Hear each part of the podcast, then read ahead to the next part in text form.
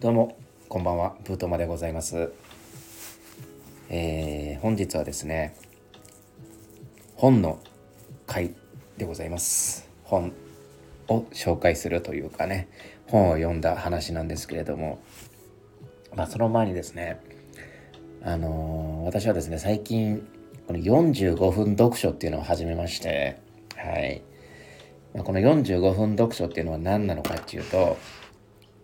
あのなんかこうただやみくもに、まあ、好きな本読むとかもいいんですけど、まあ、一個の試みとしてねなんかこう45分に区切って、えー本を読んで、まあ、そうすれば集中力も保てるし、まあ、これどっちかっていうとなんかこう勉強というかこうインプットアウトプット的な意味合いがこう強いというかね、まあ、単純にこうなんだろう小説読んでなんかこうゆゆったりしたいとかそういうことではなくてなんかどっちかっていうと、まあ、こうやって、えーなんかラジオで喋るとかそういうことがある時に、まあ、ネタというかさなんかこう言いたいことが出てきたりとかそういうことあるじゃないですか。そういうのをうまく効率よくやるための、まあ、試みなんですけれども、まあ、45分本読むんですよ大体タイマーかけて。で、まあ、読んだら15分間。休憩という名のあのアウトプットタイムですね。この15分で、まあ、軽くまとめるんですよ。読んだこととか思ったこととか。でまあどっちかっていうとこれは読んだことよりえー思ったこととか自分の意見というかね。このこうこう読んでこう思ったとかこういうこうなんかこう話を読んで、えーそれそうじゃねえかとかこうした方がいいんじゃないかとかなんか思いついたこととか案とかね自分の中の。そういうのをなんかまとめたりとか書いたりとかノートにねするっていう時間がまあ15分ですね。でちょっと乗ってきたらま20分30分となっちゃうんですけど、まあ、これが大事なんでこの15分のを生み出すためのこう読書なんで、うん、ここでも15分からも無限大ですよね。まあ、大体まあ15分くらいで思いつかなかったら15分くらいで終わるっていうところで、ね、そういうのでやってるんですけど、まあ、大体暇な時はまあこれを34セット、まあ、時間ない時はまあ1回とか2回とかでもいいんですけど、まあ、今日なんか何わりかし時間あったんでまあいろいろ読んだんですけど、まあ結構何回も読み返してる本であのまあ今日紹介したいというかお話ししたいのがあの谷崎潤一郎先生のあの陰影来さんっていう本なんですけど陰影来さんですね。これ4文字熟語みたいな感じで。これ難しい漢字書くんですよ。陰陰影来さんって、まあ、すなわちなんかこう陰というかね。まあこれ読むと分かるんですけどその影とかさそういう暗がりとかさそういうものを褒めたたえる的なこう意味合いの、えータイトルだと思うんですけどこのね谷崎潤一郎先生ですよね。もう本当に100年くらい前の人ですよね。でまあ文豪っていうこう名がふさわしいというかザ文豪って感じのねあの名作も多くて。あのまあ実はこれしか読んだことないですけど。えーなんかいろいろ有名なのあのありますよね「入れ墨」っていう本とかあと知女の知女のなんだっけ忘れちゃったんですけど知女の知女を書いた本はありますよね。なんかちょどっちかっていうとなんかこうエロティックというかそういう作風というかね人っていうのは知ってたんですけれどもこの本読んでやっぱこの人ってやっぱこうエロティックもそうですけど質感とかさ感覚というかさ質感の人ですね。なって思いますね見てて。読んでて、まあ、特にこの本なんかはねそれすごく感じるんですけど。でこの陰影来さんがあの1933年だからもう本当90年くらい前のちょうど90年前の本ですね。なのでもう昔ですよ。大昔ですよ。昭和一桁ですから。もう今昭和一桁の人で生きてても90歳ってことですから生まれた人がね。だいぶ昔ですよね。でこの本がまあ60ページくらいの本でジャンルとしてはまエッセイっていうふうにはなってるんですけどすごくねやっぱこう文学文学だしもうやっぱり、まあ、文豪が書いてるんで、まあ、文豪が書いたらもう本当に日記でも愚痴でも文学になっちゃうっていうところはあってそこがやっぱこう文豪のすごいところというか文豪たるゆえんだなって思うんですけど、まあ、文学にもなってるしまあ論文のようなこううまみもあるっていうねすごいねあのこの60ページの中にねすごいなんかこういろいろ感じるところがねある本なんですけどうんまあこの本を読むとなんだろうなもうおすすめポイントとして何がいいかっていうと、まあ、これあの建築家とかあのどっちかっていうとこうデザインをする人とかが、すごく好んで読む本っていうかバイブルにしてる本であって、まあ、それこそその影のなんかこうなんだろうなインテリアとかその美術としての重要性みたいなところを語ってるんですごくそういう本ではあるんですけれどもなんかこうねこの本読むとなんかこうインテリアとか美術とかっていうとちょっと大ごと感ありますけどまあ普段のファッションとかね例えば自分なんか今ワンルームのアパートに住んでるんですけど、まあ、そのアパートのその内装というかさあの家具とか、えー、小物系とかなんかまあそれこそ文房具に至るところまでとかなんか自分の持ってるもの全てというかそこになんかこう一個こうワンランク豊かになるっていうところあるんですよねこの本読む読んだ後と前では豊かになるというか。でなんかこう暗がりの話なのでなんかこう夜の時間というかさ、まあ、この本読むことによって自分がこう一個ちょっと夜に変えた行動っていうのがあってそれが夜はその上についてる蛍光灯ってまあ大体の住んでるところであると思うんですけどシェードランプっていうんですかそのなんかこう傘がついててあのスイッチポンと押したら蛍光灯がパッてつく。そして部屋全体をまんべんなく明るくするっていう、えー、蛍光灯あるんですけどあれをつけなくなったんですよ今もつけてないんですけど、まあ、自分はあの部屋にライトが3つあってそれ以外に上の蛍光灯以外にね。その3つを、まあ、各所に配置してて、まあ、今はその一番明るいのがその読書灯って言われるものなんですけど自分の中のね。それをつけるとちょっとやっぱこう何て言うんですかね。まあ影とかができるんですよねその明かりで。まあそれがやっぱこう夜の楽しみになるっていうかやっぱこう、まあ、そこで本読むのでもいいですしまあそのおのおの知るタイムっていうものがやっぱこう豊かになるんやなやなるなって思ったんですよねこう、まあ、この本を読むことで。っていうのがまあメリットだと思うす。まあ、自分自分もそうだし多分読む人もそういう質感感覚がねちょっと一個ねレベル上がる感じはありますよね。なんかこうセンスとテクスチャーのレベルが上がる感じはありますけれども。で、まあ、この本を通してねあのー、こう何が谷崎潤一郎が言いたいのかっていうところで、まあ、最初ちょっとまとめみたいなのをちょっと話したいと思うんですけど、まあ、おそらくですけど、まあ、自分の考えるとこですけどなんかこう、まあ、西洋のねその美術というかそのまあ家とかインテリアとかまあ、美術館もそうですけどそういうのとその東洋いわゆるその日本も含めたところのその美的感覚のその違いをね語りながら、まあ、そこでそこを通してこう日本のその例えばその文明がねこの時代やっぱ西洋と東洋では全然違くてでその進化が遅れたことによる産業革命がないですから。あのヨーロッパではあの電気がガチガチ使われた時でも日本ではそのろうそくを使ってたっていうその文明が遅れたこの350年の間に培われたその中でのなんかこう影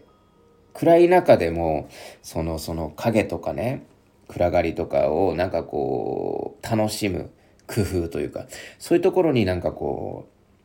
う良さをいいよねそこって日本のいいとこだよねっていうところであの前編を通してこう語ってるんじゃないかなっていう風なところはちょっと思ったところであってでまあその何て言うんですかねその、まあ、谷崎先生曰くなんだろうその日本のその一番のその、まあ、いわゆるその陰影来さんがもう一番ここがいいよねっていうところがあの川屋ですね。あの今でいうそのトイレ。そのトイレがやっぱこう日本のその家屋についてるまあ外ですよねもちろん。この時代なんで。外にあるその川屋というかトイレがめちゃめちゃいいのよっていうところを結構ねあの谷崎先生はね絶賛してて、まあ、この陰影来さんっていうこの文庫本自体がこの陰影来さんとあとなんだっけこれえー、っと文章読本っていうねエッセイこれあの谷崎二大エッセイと言われてるんですけどこのが合本になっててしかも他のなんかこう短編的エッセイが何個かあってこの陰影来さんで、まあ、結構このトイレを大絶賛してるんですね。トイレ最高だと。いうふうに言ってて、まあ、その後にこの本読んだ後にああやっぱ日本のそのなんかこう、ね、歴史を感じたなって思った次のエッセイがあの川屋の話っていうね。またトイレの話しだすんですよ。どんだけトイレ好きなんだっていうね、あの、谷崎先生なんですけどね、そのトイレが、その、何がいいっていうと、日本のトイレはやっぱ外にあって、で、まあその、それこそあの、なんか、長屋とかさ、そういうところじゃなくて、ちゃんとしたその、まあいわゆるその、上流階級とまでは言わないですけど一般的な家庭でもそうなのかな、まあ、ちゃんとしたところでのトイレはその薄暗いところにトイレがあってやっぱトイレ影にあるんで。でその薄暗いとこにあるんだけれどももう徹底的にその清潔であってしかもやっぱ静かだと。これ時代背景とかもあるんでしょうけどその静かな空間で極めてその昔のトイレが瞑想的空間であったと。だからその朝えー、トイレ行くじゃないですか。その時間っていうのが何よりその、なんかこう、瞑想的というか、すごく尊い時間で、まあ、かの、その、夏目漱石先生も、トイレに行くのがもう朝楽しみだと。この時間がめっちゃ好きなんやっていうところで、まあ、トイレっていうのはそういう意味合いがあって、その日本人には代々その親しまれてきたと。で、そういうのを西洋のトイレにはないよね、みたいな感じの 語り口でね、トイレ、まあ、西洋だとあの例えばそれこそ現代になるとねなんかこう温水が出てきたりだとかなんか谷崎先生の時代でもなんかこう洋風のトイレでなんかこうスチームが出てきてみたいな描写してたんですけどそれであったかくなったりするのがすごく嫌だったみたいな。うん、でまあこれも谷崎名言なんですけどこの風流は寒きものなりっていうことを言ってるんですね。で、まあこれも強がりじゃなくて、まあ、実は自分もこの言葉にはすごくなんかこう、冬好きの自分としてはですね、すごく共感したこう言葉というかね、風流は寒きものなりっていうのは、この寒さのさ、なんかこう良さみたいなのってやっぱあるんですよね。それこそみんな寒いの嫌いじゃないですか。なんかこう、まあ、それこそ極寒とかさ、まあ、今日も結構比較的寒い日だったんですけど、なんだろうな。最近あったかかったからちょっと寒いだけで、温度的に言ったらすごく大したことなくて、でもなんかこう、時折ヒヤッとする風。まあ今日は風強かったからちょっと風流とは言えませんでしたけど、なんかこう冬のさ、ちょっと晴れた日とかさ、いいじゃないですか。なんかこう。うん。なんかそういう良さとかあって、なんかすごくね、好きな部分もすごくあるんですけど、なんかこう、寒いからなんかこう、身がギュッと引き締まって、まあ、例えば朝にそういうね、まあ、寒風摩擦とまではいかないですけど、なんかこう、よし、今日も頑張るかみたいな、そのなんかこう、気合が入る的な意味合いっていうのももちろんあるわけじゃないですか。もちろんマイナスの面もありますよ。っていうところで、まあ、風流は寒き者なりっていうね、なんかその、寒さに風流を感じれる、その感受性素敵だなと思いつつも、なんかこう、いいなって思ったりするんですよねそういうところにすごく共感しますね、まあ、ここは。でまあそんなトイレを愛する谷崎先生なんですけど、まあ、自分家というか谷崎先生文豪なんでやっぱお金持ちだったんですねやっぱこう売れてからは。で自分のこう家を作る時にいや便所を自分の好きなようにそれこそさっき言ったようなね空間にしたいけど現実問題、まあ、おそらく家族もたのか分かんないですけど、まあ、外に作るなんてまあ無理な話だしじゃあ家の中で質感だけでもどうしてもこう日本家屋のねあんな感じにしたいなみたいなのはあったんでしょうけどやっぱこうそれでねあの床をトイレの床を木にしたそうなんですよ。本来ならタイルとかじゃないですか。今あの今だとユニットバスとかねまあいろいろありますけど、まあ、大体こうフローリングとかさ、まあ、クッションフロアとか。なぜそういう風にするかって言ったら掃除がしやすいからじゃないですか。タイルもそうだし水でバーって流してね排水溝にバーって流してって。でも木だとちょっと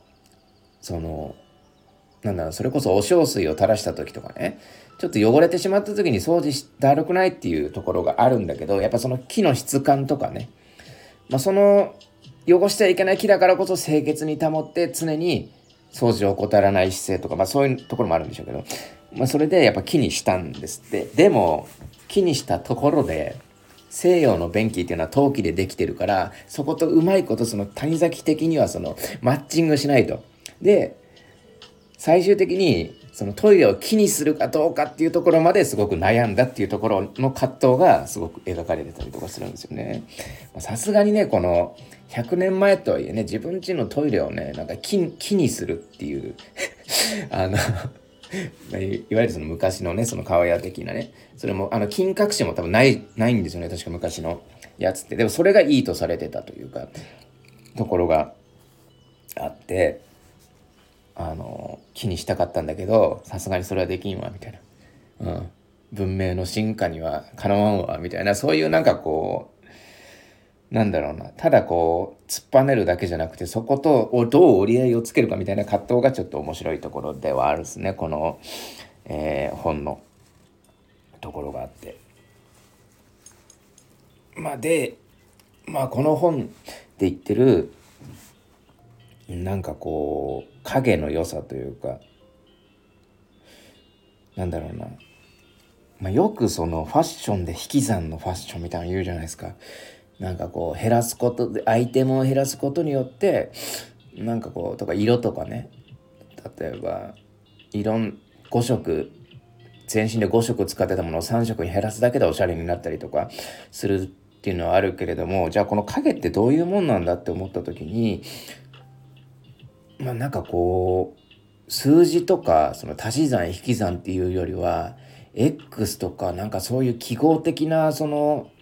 無限の広がりみたいなさなんかこうプラスアルファみたいなのがあるっすね。なんか印象として、うん、このファッションとしてのね。なんかこう想像するわけですから要はその想像の美しさなわけじゃないですか。だからそこの数字ってやっぱ数字で表せなくてこう見る人によって違うというか見る人が想像するものでなんかその空間ってなんかその人によって違ったりとか、うん、決まった色がないというかまあ暗闇なんですけど、まあ、そこにはなんかこう想像するとかありますね。それはなんか暗い場所ってシンプルに言えばなんか怖いというかうんところもありますけどそのそこのなんかこうよく言えばなんかこうミステリアスというかさそういう部分になんかこう昔の日本人はその暗いところでね例えばその江戸時代なんかはなんかこうろうそく一本立ててねで寝る時それふって消してさ夜なんかもろうそく一本の明かりだったわけじゃないですか。そそういうところで進化した日本のその例えばその器とかねあの漆器とかさあの黒いんですけど漆器って。漆器にその味噌汁を盛った時になんかその夕ご飯食う時って暗いじゃないですか。で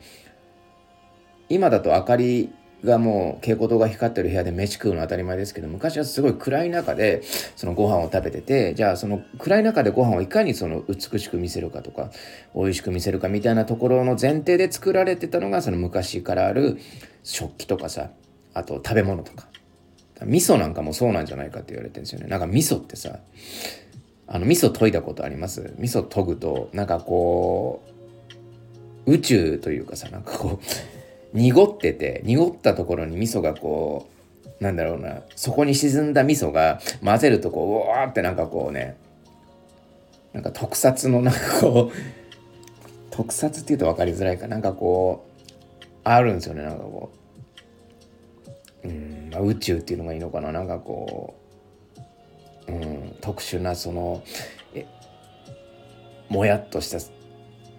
あるっすよねなんかこう。水の中にこう水絵の具にじませるみたいな手法あるじゃないですか。あの絵で。水垂らしてそこに絵の具をピョってやるとなんかこうバーってにじんでみたいな。そういうところあるじゃないですか。味噌汁って。でそれを漆器というか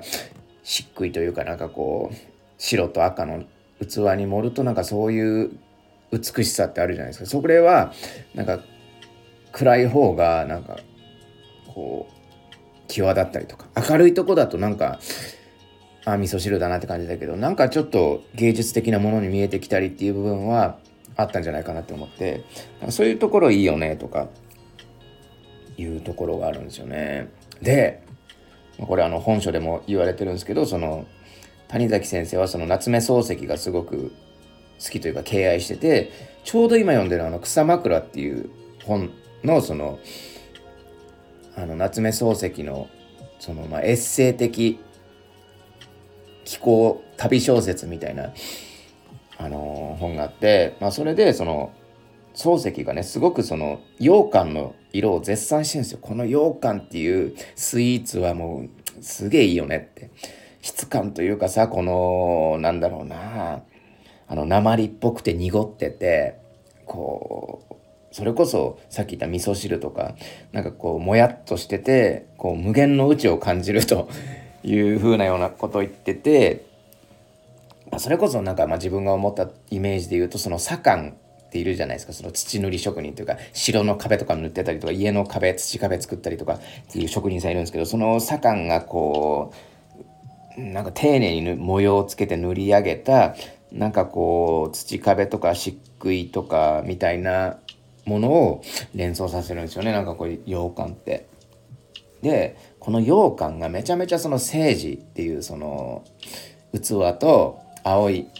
青い器あるんですけどそのとめちゃめちゃ合うしこの政治はこの羊羹を盛るために作られたサラダとまで言ってる。でこの組み合わせは最高なんだって。逆にその西洋の歌詞っていうのはなんかあの透き通らせたりだとかなんかこうやたらきらびやかにしたりだとか真っ白とか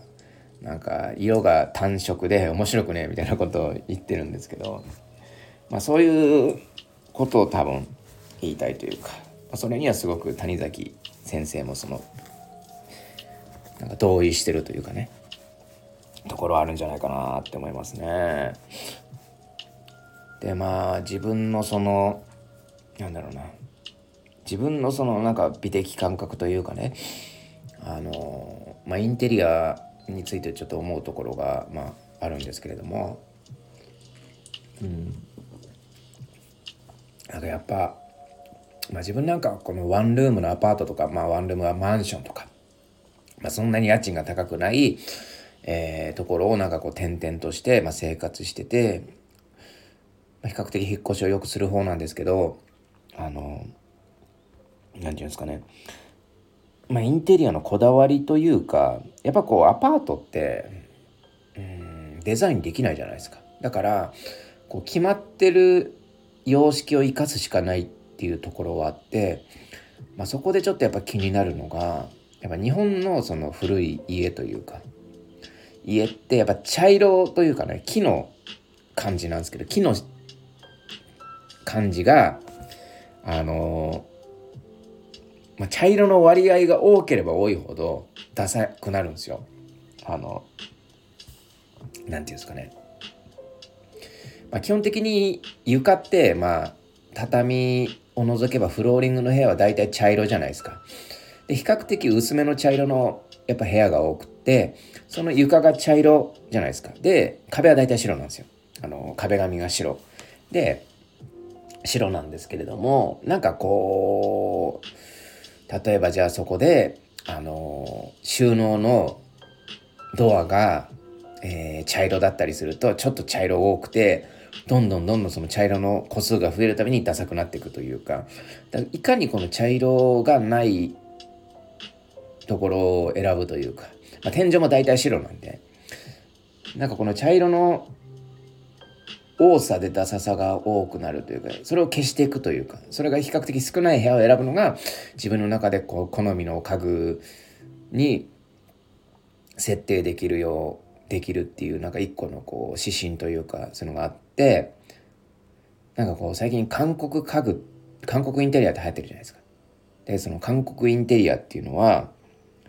なんかこう比較的白をベースとしてもうほぼ家具は白で統一してであとラタンとかえっ、となんかこうなんかこう ESP テストのあの波の模様みたいなあの木の板みたいなのとかもねあとなんか白のふわふわの観葉植物とかああいうのがすごく人気なんですけどあとコットンとかねあのドライフラワ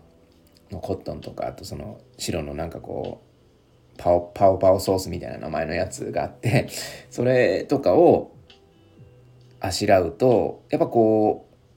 う基本白ベースなんで日本のそのアパートのインテリアは。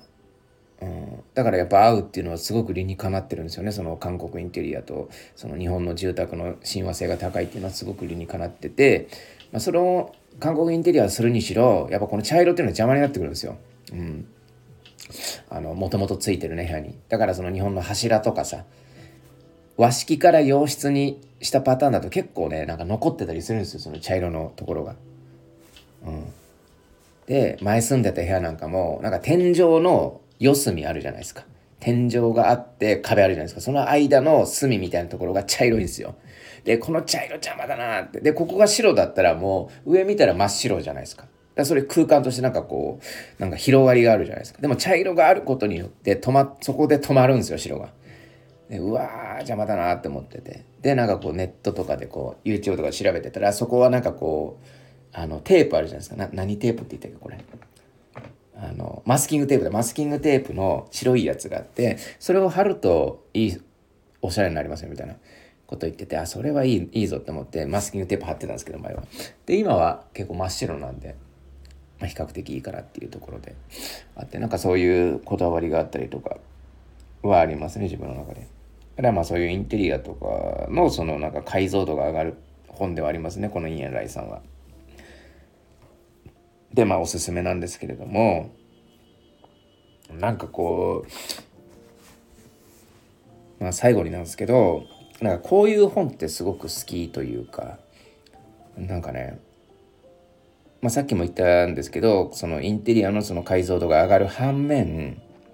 まあ、この本に書いてある谷崎潤一郎が理想とするその美しさとかそのそれこそ陰影と言われるものってまあ、作れば夜とか作れば何ともなりますけれども、まあ、それこそ日本庭園的なものってもうないわけじゃないですか日本には。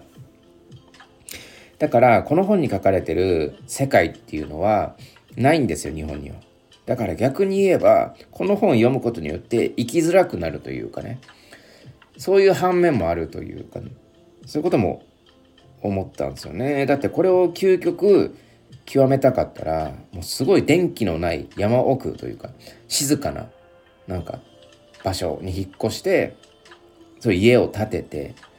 っていうすごく労力が必要なわけじゃないですか。そういうとこに住みたいなって思った時に。だからまあある種その現代で住んでいくには逆にその生きづらさにもなる反面さっきも言ったようにこう工夫すればこう良くなるなみたいな自分が生きやすくなるなみたいなところのヒントにもなる本ではあるのですごくね好きなんですよね。だしねそのまあ谷崎先生も言ってますけれどもそのやっぱこうまあ不便もいいけどやっぱ便利があれば便利使っちゃうしみたいなところもあってなんかその文明には勝てねえけどよみたいな。でもいいところはいいよなみたいな